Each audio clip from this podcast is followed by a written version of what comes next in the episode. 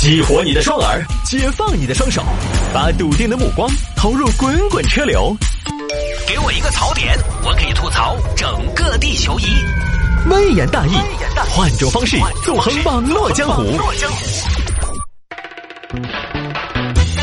欢迎各位继续回到今天的微言大义。来，我们来看下面这个啊，来看这个隔壁老王受不了邻居噪音欲报复，跑到巴基斯坦买枪被捕。隔壁老王平常都是以始作俑者的身份出现的，这是他第一次被欺负。来看这个事情发生在我们成都，没想到吧？啊成都都是这么捏的人。崇州有一个王大哥，王大哥呢平时住的地方旁边有个工厂，噪音很大。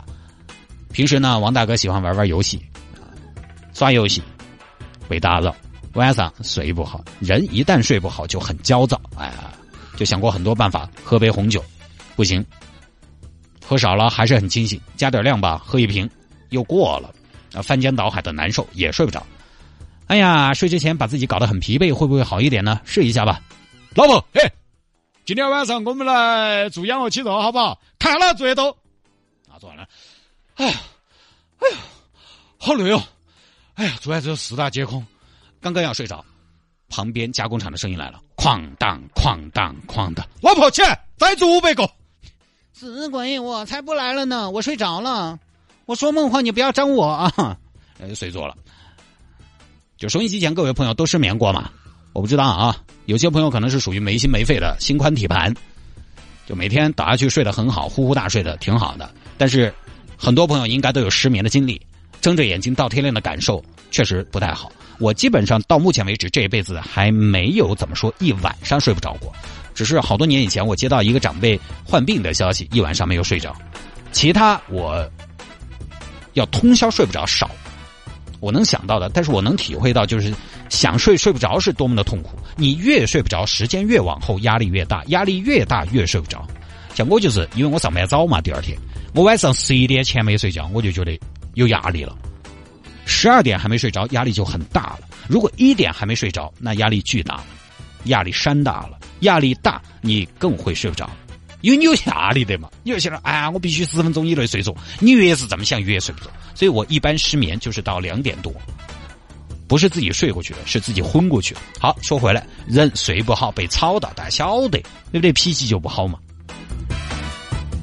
王大哥呢，当然刚开始也是很客气的去沟通一下。请问你有啥事情呢？你们厂长在不在？我们厂长，我们厂长带着小姨子跑路了。厂长都跑路了，你们还坚持生产啥子？扣了噻，关了噻。不是，大哥，我们是大厂，厂子厂长不在，厂子也要生产的。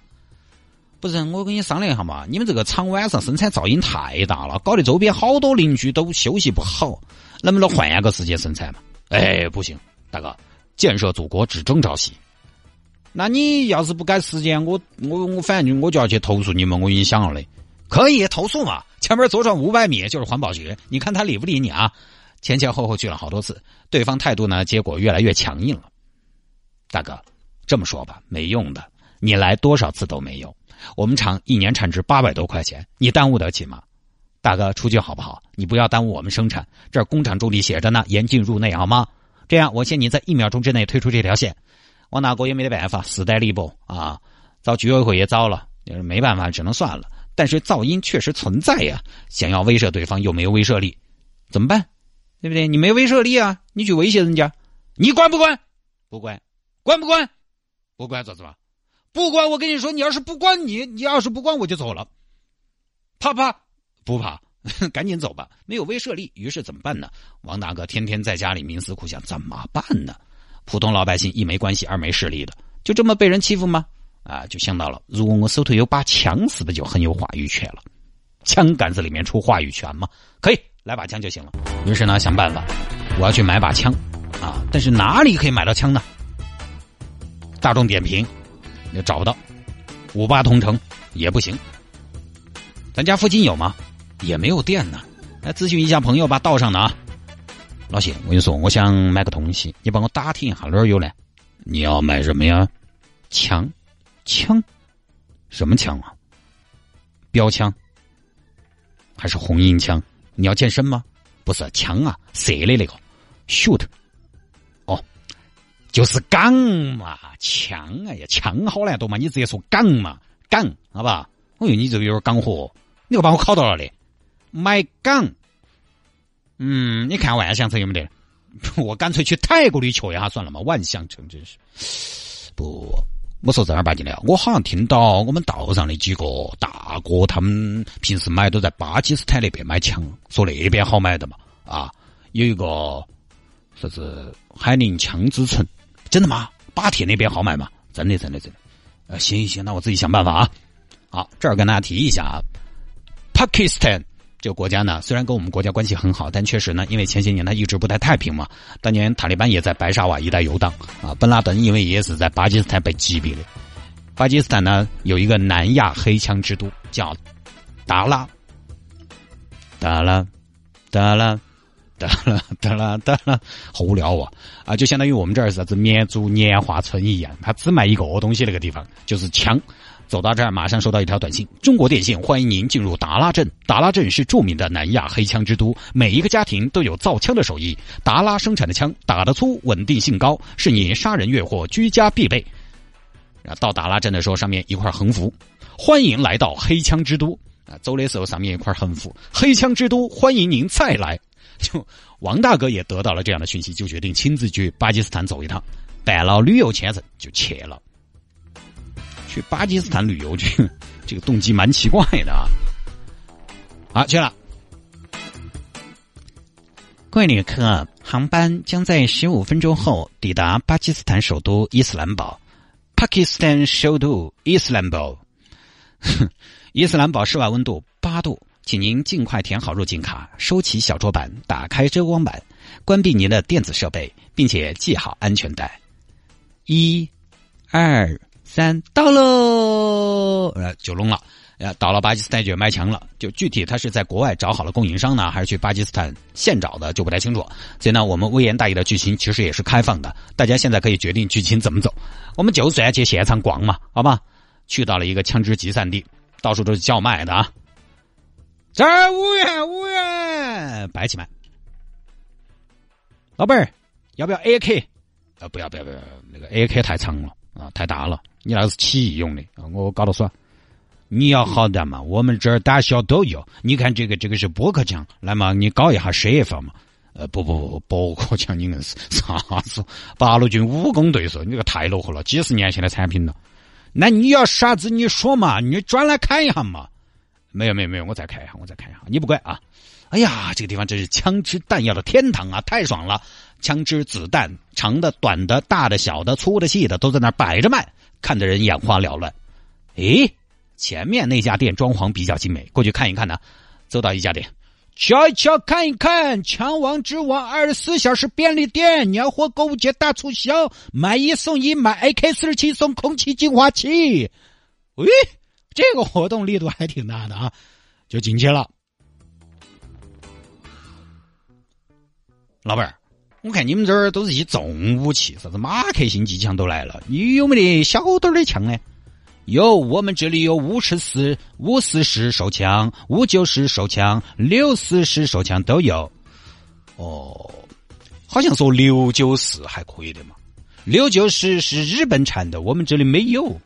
哦，那你们这儿是卖的行货还是水货呢？我们这个是高仿，全球联保。我现在服务好哦，高仿都还给联保啊！老板，你考虑的怎么样？整一杆嘛，生活有了枪，晚上睡得香。哎，行吧，行吧，行吧。哎，那你们买一送一啊？那我买两杆嘛，啊，我就送你两支嘛。嗯，好。哎，那你子弹这儿是送的吧？子弹没有送，子弹要自己配。你可以这样，你买两百发，我给你配两百发，一杆枪配一百发子弹嘛。哦，好嘛，好嘛。哎，那子弹有哪些款呢？呃，这个嘛，这个是二零一八年春季新款哦。这款有啥特色嘛？这个新款，它的特色就是它子弹里面装的不是火药，而是中药啊。对，它比较适合那种你不想置对方于死地这种情况。其实我们和人发生冲突，大多数时候不想起对方性命。这款产品其实也是针对现在的社会环境，与时俱进推出的，可以说是直击用户痛点。哦不，那我不要，我还是要火药的。因为最后买了四百发子弹、四支手枪，就准备回国了。包了个车，往红旗拉普口岸走。啊，旅途漫长，王大哥心头又在想：这个枪是买到了没错，但是有问题呀！我怎么把枪带回去呢？过口岸、过海关、过边防的时候怎么过呢？对不对？你仿真枪都不让带，不要说真枪了，偷渡吗？也没有渠道，抓到了要笼统。呃，即便带回去了，拿着枪去威慑对方，对方报警，警察把我抓了，非法持有枪支，非法持有枪支严重的三年以上七年以下。如果我忍不住开了枪杀了人，那就是故意杀人，死刑啊！会带的。哎呀，怎么看都不划算，怎么办呢？是是是是，儿子明年考大学了，我得看着他结婚生子啊，我得好好活着。算了，不报仇了。那枪怎么办呢？花了不少钱，还有一堆子弹，咋个办？钱不能白花。哎呀，不行，我还是把它用了吧。师傅，我下车。人家找了个偏僻的地方，把子弹装好。大家知道红旗拉普口岸吧？呃，那个地方其实山也多高的，海拔也多高的。呃，有的地方无人区嘛，四下无人，这儿打子弹，四下无人开始吧。说要把子弹打完，就让打枪。俺们走喽，俺们双枪老太婆。俺们 sorry，哇，我真是厉害！飞将军李广，眉宇间张青，你看我的弹指神通，六脉神剑，六个河道，就打得正开心。因为那个空旷的山谷里头，其实声音多大的那个东西，对不对？没有什么障碍，声音传播 就警察来了。清早八晨在这爪子啊？你跳大神吗？街坊邻居不用睡觉吗？然后一看王大哥手里四把枪，几百发的子弹，抓了。六月二十三号，二零一六年的六月二十三号，王大哥被巴基斯坦的当地法院分别判处了四年和五年监禁，并且驱逐出境。但这个应该是理论上应该是先蹲完监狱，然后再弄回去的，弄回中国。但是呢，国际上一般是不在国外坐牢啊，直接把你抓回来啊，国家来收拾你。大概前前后后整了一年，去年七月份，王大哥在红旗拉普口岸被移交给中方，中国来的同志。就把他接过来了，这个短命娃娃就交给你们了啊！呃，崇州检察院现在是以非法持有枪支罪批捕王某某，现在具体怎么弄呢？还不知道。我个人估计啊，我个人估计像老王这个情况，应该是判不到几年，因为他呢也没有造成什么太严重的后果。他有这么一个想法，但是其实呢也制止了自己心头那只魔鬼。他就是非法买卖持有枪支，而且我在想，他其实根本没有把这个枪带回来，对吧？这个应该怎么判呢？我查了一下，网上有法律专业的朋友说，理论上说呢，中国公民在境外的犯罪行为应当适用刑法，被追究刑事责任，但是实践中呢有很多问题。比如说，由于犯罪行为发生在境外，取证很困难，所以呢，实际上鲜有因在境外犯罪而被起诉判刑的案例。在巴基斯坦呢，跟我们国家大家也晓得关系很好，每年啥子展览啊、西博会啊那些，他们都摆很多摊摊，摆点他们的那种当地特产那种，关系很好。可能我们这边如果真的有需求，他们应该也挺挺愿意配合，啊。而且呢，就是有一点什么呢，在国外已经受过刑法处罚的。可以免除或者减轻处罚。老王在巴基斯坦受过刑事处罚，可以减轻刑罚，所以估计不会太重。当然，必须要说明一下，前面的剧情呢，其实都是杜撰的。实际上，王某某是认识了一个在巴基斯坦搞家庭旅馆的中国人，在对方的指导下办了签证，说去新疆打工，然后呢带了一万多人民币去了巴基斯坦，逛了几家专卖店，然后花四千多买了四支枪，两百发子弹啊，对方送了两百发。里面有土耳其产的，有意大利产的，还有德国的 P 二，也是一代名枪吧？不是我们中国的什么五四五九之类的啊！哎呀，真是的，也不知道怎么想。你不嫌麻烦吗？不远千里杀过去，就为了旁边人太吵。你有这个成本，你换一个地方住嘛。不过说回来，这个也是现在社会的一个问题，就是噪音。噪音是作为污染存在的，对吧？环保局要管的。噪音污染一点都不比空气污染的危害小。人可以忍受空气，对不对？但是忍受不了噪音。一天二十四小时的噪音和一天二十四小时的 PM 二点五，肯定是噪音更折磨人噻。就这几年是出过因为噪音问题而闹出人命的事情的。我以前上大学，因为寝室有人凌晨打麻将，差点跟人打一架。前几年因为噪音问题到楼上也发过飙，当然也是说了若干次没得没得结果的情况下，并没有一开始就怎么样。现在人压力本来就大，加上噪音的困扰。如果再睡不好，情绪特别容易失控和崩溃。所以呢，有关部门重视，大家平时也注意一下。在外啊，有的时候声音还是小一点儿。当然，如果你也正被噪音困扰呢，反正，呃，我现在在家睡觉都是要戴耳塞的。家里面的窗呢，全也都是隔音玻璃啊。有一些解决的办法都可以尝试一下，不多说了。如果你们身边有这种噪音扰民的情况呢，打电话嘛，给市长信箱写信嘛。好多朋友说市长写信箱写信没用，我那天我媳妇儿又在说这个事情，给市长信箱写信没用。我说你先得写，你写没有嘛？对不对？就是因为很多朋友觉得没得用，所以不写。但是你越是不写，越没得用。我跟你说。那下了节目找我有什么事情呢？魏延大有什么小新闻的素材可以向我推荐？